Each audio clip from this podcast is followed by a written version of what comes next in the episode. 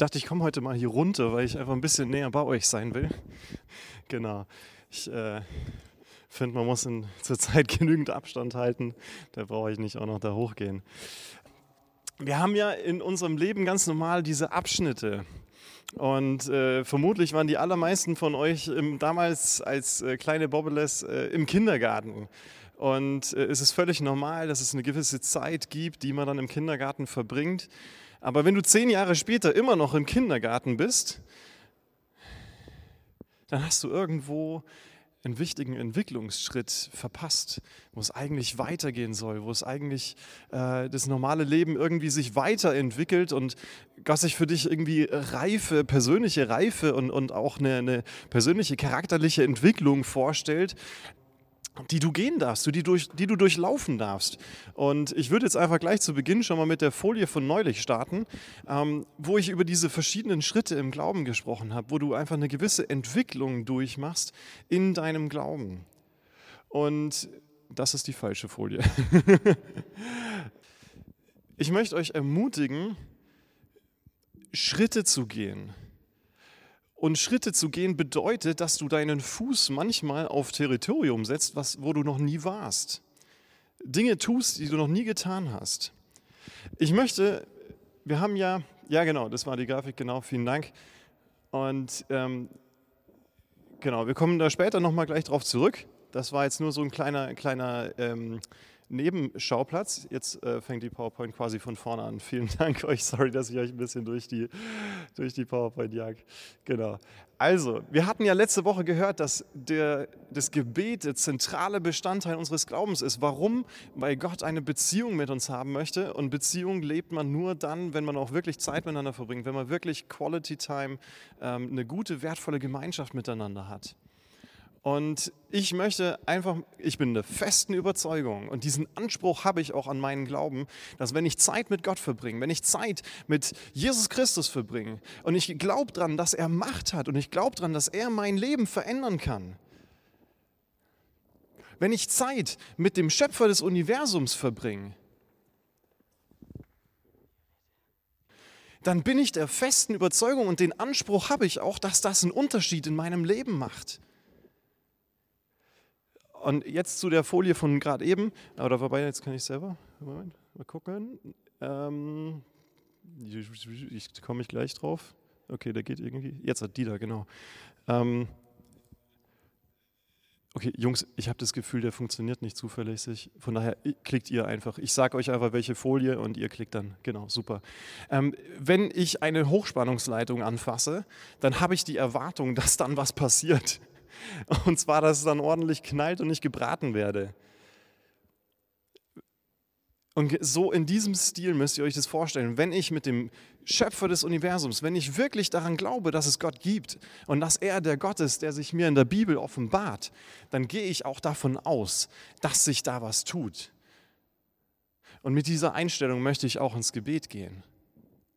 Und ich erlebe das wahnsinnig oft so, ähm, das weiße Cartoon bitte, ähm, dass wir zu Gott kommen und irgendwie ähm, tut sich da nichts. Ja? Das ist so ein kleines Männchen für die, die in den hinteren Reihen sitzen. Ähm, so ein kleines Männchen, was so einen fetten, schwarzen Sack an Sorgen zu Gott bringt. Den vor, Jesus vor die Füße wirft ähm, und sagt, oh Herr, ähm, ich weiß nicht mehr weiter, hier, hier ist mein ganze, meine ganze Last, meine ganzen Sorgen, ähm, nimm, du, nimm du mir das ab. Sagt Amen, nimmt den Sack wieder und geht. Und dann kommt von Gott nur irgendwie so eine Sprechblase mit so zwei Fragezeichen so. Ich habe oft das Gefühl, dass wenn wir beten, tut sich da nichts. Und wir sind danach genauso wie vorher. Und wahnsinnig oft ist in unserem Glaubensleben auch nicht so die Dynamik und die Kraft, wie ich es bei, äh, zum Beispiel in, den, in der Apostelgeschichte, in den Evangelien und so weiter sehe. Jetzt ist äh, die, die erste von den zwei Folien mit den, mit den ähm, Katzen. Ähm, ich fand dieses, äh, dieses Meme recht witzig, weil manchmal fühlen wir uns vorm Gebet ähm, eher klein und schwach und ähm, irgendwie das Leben mit den, mit den ganzen Herausforderungen, Klausurenphase und Stress und, und was nicht alles, ähm, ist manchmal irgendwie so überwältigend. Und äh, wir sind nur noch wie die kleinen Marionetten, die dann irgendwie vom Leben gelebt werden. Und wir müssen jetzt nur noch von, von dem Termin zum nächsten Termin und äh, die Klausur und jene Klausur und so weiter und so fort. Und irgendwie ist alles so stressig und anstrengend. Und am Ende bleiben wir einfach nur als kraftlose kleine Wesen übrig.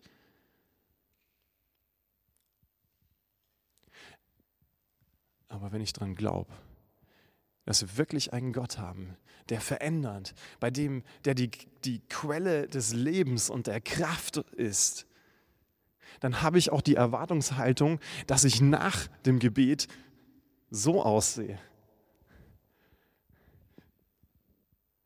Da will ich voller Kraft rausgehen, voller neuer Energie, voller neuer Perspektive und so, here I come. Ja, da, da soll eine Veränderung stattfinden. Aber wie passiert das? Das fällt ja nicht einfach nur vom Himmel. Die meisten von euch sind ja irgendwann mal vielleicht zum Glauben gekommen oder du hast von Gott gehört ähm, und du gehst erste Schritte, du, du betest vielleicht mal und, äh, und sammelst deine ersten Erfahrungen und so weiter und so fort. Aber du merkst, es ist keine Selbstverständlichkeit, dass das auf deine Gebetszeit zutrifft. Und deswegen möchte ich euch heute mit reinnehmen in eine ähm, Geschichte von König David. Ähm, König David, bevor er König wurde, da war er einfach nur der, äh, wie soll ich sagen, äh, er war schon bekannt in Israel, auch David und Goliath, die Geschichte ist schon vorbei und so weiter. Also kannten ihn sehr viele Leute, aber er war noch nicht König. Und in dieser Zeit hat Saul ihm nach dem Leben getrachtet. Der war neidisch auf ihn, dass David so erfolgreich ist ähm, und wollte ihn umbringen. Also ist der David geflohen. Und dann gibt es eine Episode, wo David ähm, in das Land der Philister flieht. Ähm, also das ist quasi, wenn ihr die, die Israel-Karte so ein bisschen vor Augen habt, links unten, da wo heute der Gazastreifen ist, ungefähr in der Gegend ähm, waren damals die Philister. Also flieht David quasi raus aus Israel, weg vom Volk Israel, ähm, in das Nachbarvolk zu den Philistern und lebt dort für einige Zeit. Seine Gefolgsleute sind auch mit dabei, also es heißt das mindestens 600 Männer mit den ganzen Familien und so weiter. Also ihr könnt euch da äh, bestimmt so einen Clan von, keine Ahnung, 1500 Leuten oder sowas vorstellen, die da äh, mit dem David zusammen dann rüber na, zu den Philistern gezogen sind und äh, die haben ihnen erlaubt, äh, sich dort niederzulassen und zu wohnen. Und diese Stadt, wo sie wohnen, heißt Siglag. Ein bisschen witziger Name, aber ähm, einfach nur, dass ihr das schon mal gehört habt. Und dann kommt es zu dieser Situation, ähm, dass das Volk Israel gegen die Philister Krieg führt. Und die Philister, zusammen auch mit David und seinen Männern, die ziehen aus, gehen an die Front. Und ähm, dann wird David mit seinen Männern wieder zurückgeschickt. Äh, Könnt ihr nachlesen, 1. Samuel 29. Und dann kommen wir jetzt zu dem Abschnitt, über den ich jetzt mit euch sprechen möchte, 1. Samuel 30, ähm, die ersten paar Verse. Und ich würde es euch gerne mal kurz vorlesen. Ähm, als David und seine Männer zwei Tage später in Siklag ankamen, fanden sie die Stadt in Schutt und Asche gelegt. Die Amalekiter, das ist das Volk südlich davon, also Richtung Sinai-Halbinsel, ähm, die Amalekiter waren eingefallen und hatten Siklag verwüstet. Sie hatten alle Frauen und Kinder in der Stadt als Gefangene verschleppt aber niemanden getötet. Als David und seine Männer die niedergebrannte Stadt sahen und feststellten, dass ihre Frauen und Kinder gefangen und weggeschleppt worden waren, schrien sie laut auf. Und sie weinten, bis sie nicht mehr konnten. Diese Leute waren am Ende. Der David und diese Männer, die bei ihm waren, die waren emotional sowas von zerstört. Die kommen nach Hause und sie denken, sie freuen sich vielleicht drauf, ihre Frau, ihre Kinder, ihre Familien wiederzusehen, nach Hause zu kommen. Und alles, was sie vorfinden, ist ein Haufen Schutt und Asche. Und die hat es richtig zerrissen. Und ich finde diese Vorstellung, sie haben geweint, bis sie nicht mehr konnten, finde ich, drückt irgendwie aus, wie groß dieser Schmerz war. Und dann gibt es aber eine ganz krasse Entwicklung, und zwar dieser Schmerz der Menschen, diese Frustration über dem, was passiert ist, hat sich umgewandelt in Hass David gegenüber. Und diese Leute sind wütend geworden auf David. Und David kam in schwere Bedrängnis, denn die Leute sprachen davon, ihn zu steinigen. So erbittert waren sie über den Verlust ihrer Töchter und Söhne. David in dieser Situation hat gerade seine komplette Familie verloren, seine Heimat verloren, die Stadt, wo er gewohnt hat.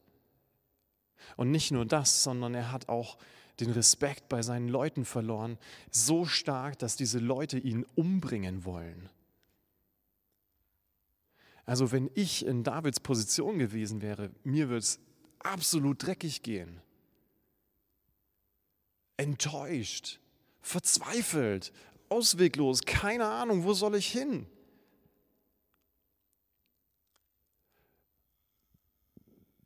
Und jetzt noch nicht, noch nicht die nächste Folie klicken, bitte. Ähm, ich finde es so schön, dass wir im nächsten Vers lesen, ähm, dass David ins Gebet geht. Das ist das, was wir letzte Woche gehört haben, ähm, dass, dass wir bei Gott eingeladen sind, ihm unser Herz auszuschütten.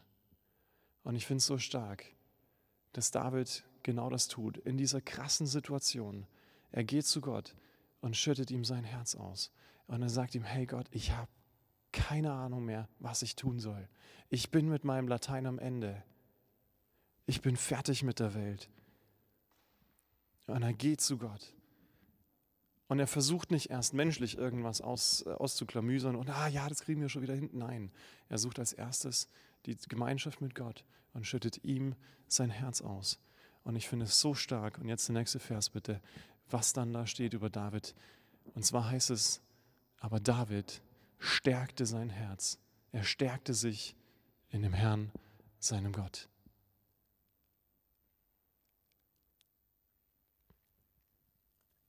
In dieser krassen Situation, die so ausweglos, so negativ zu sein scheint, heißt es, David stärkte sich in der Gemeinschaft mit Gott.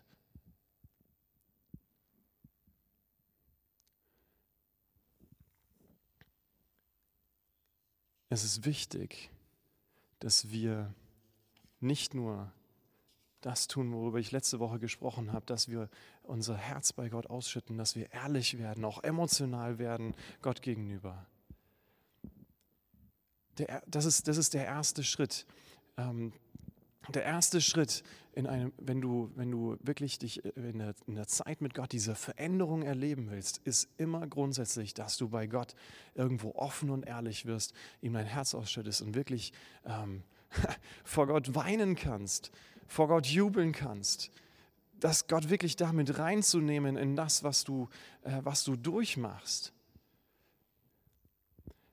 Aber ähm, Gott möchte dich jetzt einen Schritt weiterführen. Und das ist genau dieser Punkt. Ich denke, bis dahin, das kriegen wir irgendwie hin. Aber jetzt möchte Gott uns einladen, einen Schritt im Glauben zu gehen. Es heißt ja auch in den Evangelien immer wieder, ähm, kehrt um und glaubt an die gute Nachricht, vertraut der guten Nachricht. Das heißt, Gott möchte unserem Leben eine neue Richtung geben.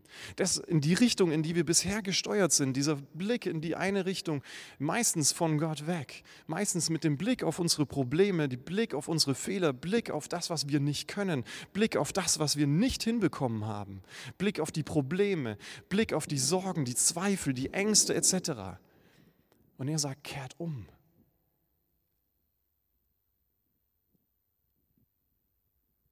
Kehrt um, wendet eure Ausrichtung eures Herzens von dem weg auf Gott. Das heißt, das Weinen ist nur der erste Schritt. Das Ausschütten ist nur der erste Schritt. Und dann schaff den Absprung und, und sag, okay, Gott, ich gehe jetzt diesen Schritt im Vertrauen auf dich, dass ich nicht meinen Blick auf die Probleme richte, die so groß sind wie Berge, sondern ich erzähle den Bergen, wie groß mein Gott ist. Und du bist im Gebet, du bist vielleicht verzweifelt oder sonst irgendwas und du sagst, okay Gott, aber ich weiß, du hast es in der Hand. Ich weiß, du bist groß. Ich weiß, du hast die Kraft, du hast die Macht. Und meine Identität ist in dir. Ich bin dein Kind. Ich bin nicht irgendwie ein Spielball des Teufels, sondern ich bin dein geliebtes und erlöstes Kind. Ich finde es so schön, wie es in Kolosser heißt, dass wir vor Gottes Thron stehen, rein und heilig und angenommen, perfekt. Das ist das, was Gott sieht.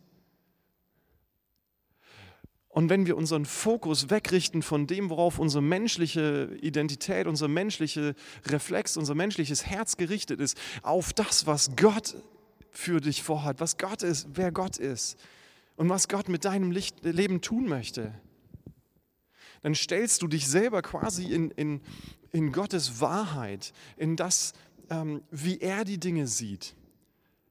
Und dann passiert diese Veränderung in uns drin. Ein spannender Abschnitt über das Thema Gebet ist ähm, in Matthäus 6 in der Bergpredigt. Ähm, da gibt es auch einen Abschnitt über das Gebet. Und das finde ich total spannend, was Jesus sagt. Da kann man nochmal einen eigenen extra Abend einfach nur darüber verbringen.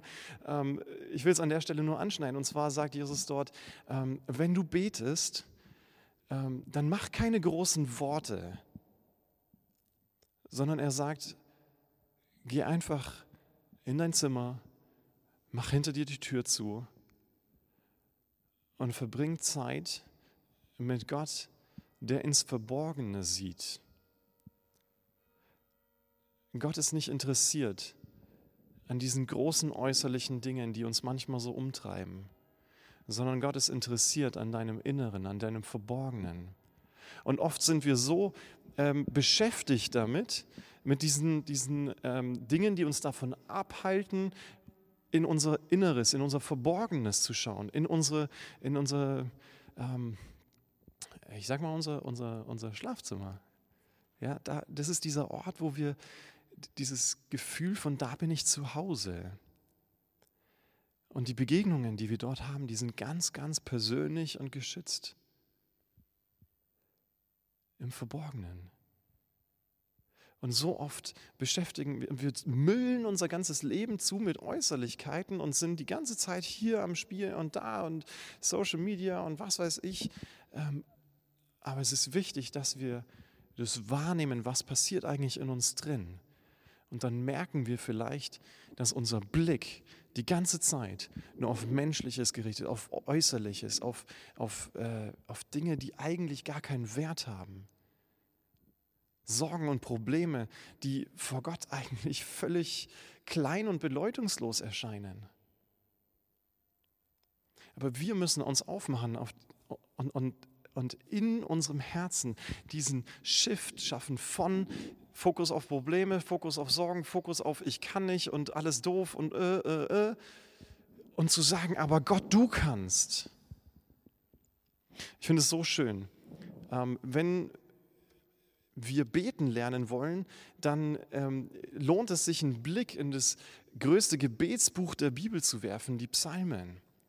Und ich finde es so schön, wie, wie, wie man dort mitbekommt, wie die Psalmisten oft diese Wandlung äh, ähm, durchlaufen in, in ihren Gebeten.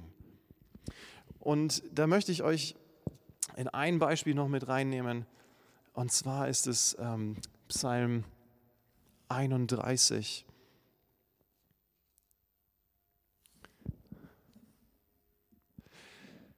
Und der Psalmist fängt erstmal an, Herr, sei mir gnädig, denn ich habe Angst. Vom Weinen sind meine Augen verquollen, meine Seele ist matt, müde mein Leib, mein Kummer schwindet, mein Leben dahin.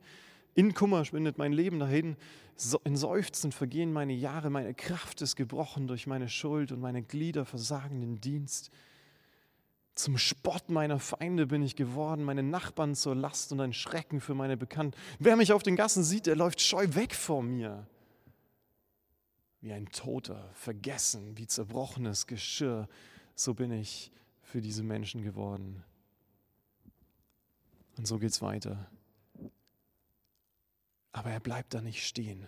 Ja, er schüttet Gott sein Herz aus. Ja, er, er, er knallt es Gott hin und sagt, ja, das beschäftigt mich.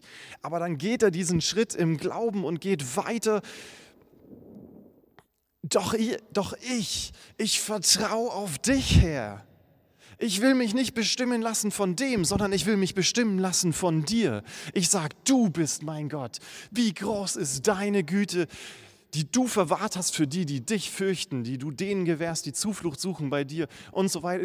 Lest mal Psalm 31. Gelobt sei der Herr, der mir Gnade erwiesen hat, der seine Wunder zeigt in der belagerten Stadt. Gott tut Wunder und auf diesen Gott, der Wunder tun kann, auf den vertraue ich. Groß bist du, Gott. Und nicht meine Sorgen, nicht meine Probleme und so weiter. Und wenn du das ergreifst, diese Realität ergreifst, du hast einen Gott, der größer ist als alles andere, dann merkst du, wie diese Veränderung in deinem Herzen immer mehr zur Realität wird. Und in einem letzten Punkt möchte ich euch herausfordern heute Abend. Laut ausgesprochene Worte haben eine ganz andere Kraft, eine ganz andere Wirkung in, in unserem Leben, als wenn wir uns Dinge nur denken. Und deswegen möchte ich dich ermutigen, sprich das laut aus. Bete laut. Nicht, weil du musst, sondern weil du willst. Weil du diese Wahrheit in dein Leben reintrichtern willst. Du willst nicht immer wieder in, den, in der gleichen Tretmühle des Teufels landen, sondern du willst raus, wachsen im Glauben und, und entdecken, was Gott für dich vorhat und rausgehen in eine, in einer Freiheit der Kinder Gottes, in einer Kraft, in, mit Perspektive und Hoffnung und nicht in dieser Zeit, wo, wo so viel blöd ist. Come on, also wer von uns hat Bock auf diese ganzen Abstand- und Maskenregeln? Ich glaube, keiner von uns.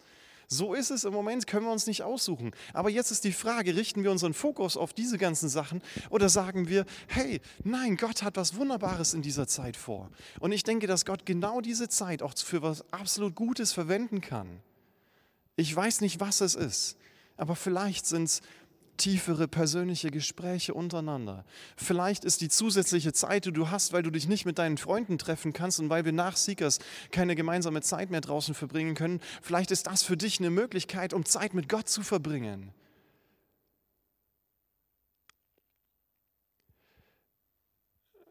Ich war bei dem Punkt mit dem laut aussprechen, bin ein bisschen abgekommen. Ähm, ich möchte dich ermutigen, das laut auszusprechen. Bekenne dich selbst zu dieser Wahrheit, an die du glaubst und sprichst deinem Herzen zu. So wie David auch in dem Psalmen sagt, oh du meine Seele, singe. Singen kannst du nicht in Gedanken schon, aber ihr wisst, wie ich meine. Singen, das machst du nur mit deinem Mund, wenn du laut redest. In der Bibel ist die Rede von Jubel, von Freude, von, von, von Jubelgeschrei. Und nicht einfach nur von, ja, ich denke mir jetzt meinen Teil im Kopf ja, das ist gut, aber lass es den Anfang sein. Und, und trete dann raus und geh Schritte in, in diesem Vertrauen auf, auf diese Wahrheit, auf die du zurückgreifen kannst. Wenn wir jetzt in die nächste Lobpreiszeit gehen, wir werden jetzt noch ein paar Lieder singen. Und ich lade den Joni ein, dass er, bevor wir mit dem ersten Lied singen, noch einfach uns eine gewisse Zeit gibt in der Instrumental einfach äh, Begleitung. Und ich möchte dich herausfordern, dass du diese Zeit nutzt, um das Thema, was dich bewegt, vor Gott zu bringen. Ich weiß nicht, was es ist. Aber nimm dieses Thema. Ich denke, jeder von uns hat, hat irgendwas vor Augen, was, was, äh, äh, was ihn bewegt oder wo wir merken, okay, da, da hält uns was gefangen. Da gibt es was, wo, wo wir noch nicht hundertprozentig in dieser Freiheit leben, die sich Gott uns zugedacht hat. Ich habe vor ein paar Wochen hier mal gesagt, ähm, dass wenn wir wirklich in Christus sind, wenn Christus in uns Raum genommen hat, dann könnten, könnte man jeden von uns vor eine Fernsehkamera stellen und die ganze Welt schaut zu und du kannst fröhlich und frei von Jesus erzählen. Ich glaube, ganz viele von uns hätten da tierisch Respekt davor, vor einer Kamera zu stehen und genau zu wissen, da gucken jetzt sechs Milliarden Menschen zu, oder eine sieben oder acht, ich weiß nicht, wo weit wir sind. Ähm, ich glaube, da hätten viele von uns irgendwie Bammel. Ja, aber warum? Ist es nicht irgendwo eine Angst? Was, was ist, wenn ich was Falsches sage? Was ist, wenn ich mich verspreche? Macht sich dann jemand lustig über mich?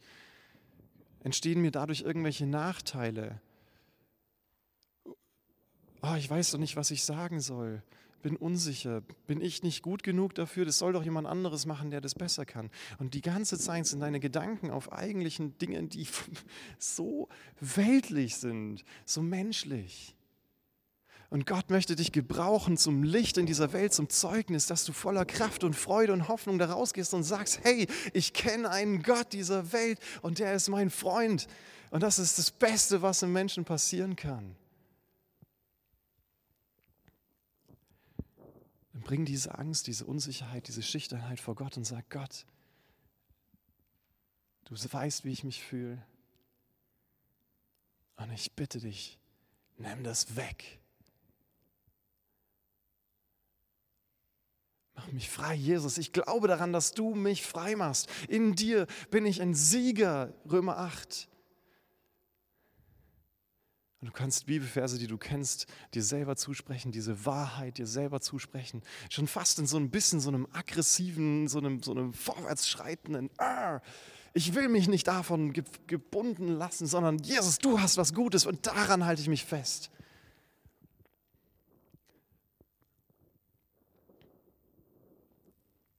Lass uns jetzt in diese Zeit gehen. Und jetzt bin ich am Ende mit dem, was ich hier sagen will. Und jetzt bist du dran. Deine Beziehung mit Gott, die musst du bauen.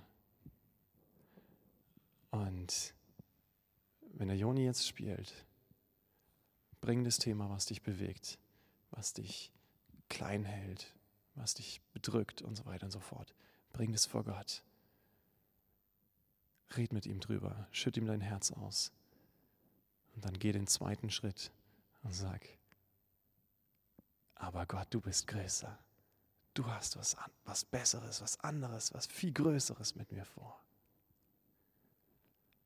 Und wenn wir dann die Lieder singen, wenn es instrumental dann vorbei ist, dann sprich's aus, laut, jubel Gott zu. Darf ich dich einladen, nach vorne zu kommen? Nutzt diese Zeit, um wirklich konkret Schritte zu gehen. Hab einen Anspruch, dass sich da was tut. Wie dieser Psalmist, der Gott auch sein Herz ausschüttet und dann sagt, aber du, Herr, du bist mein Gott. Amen.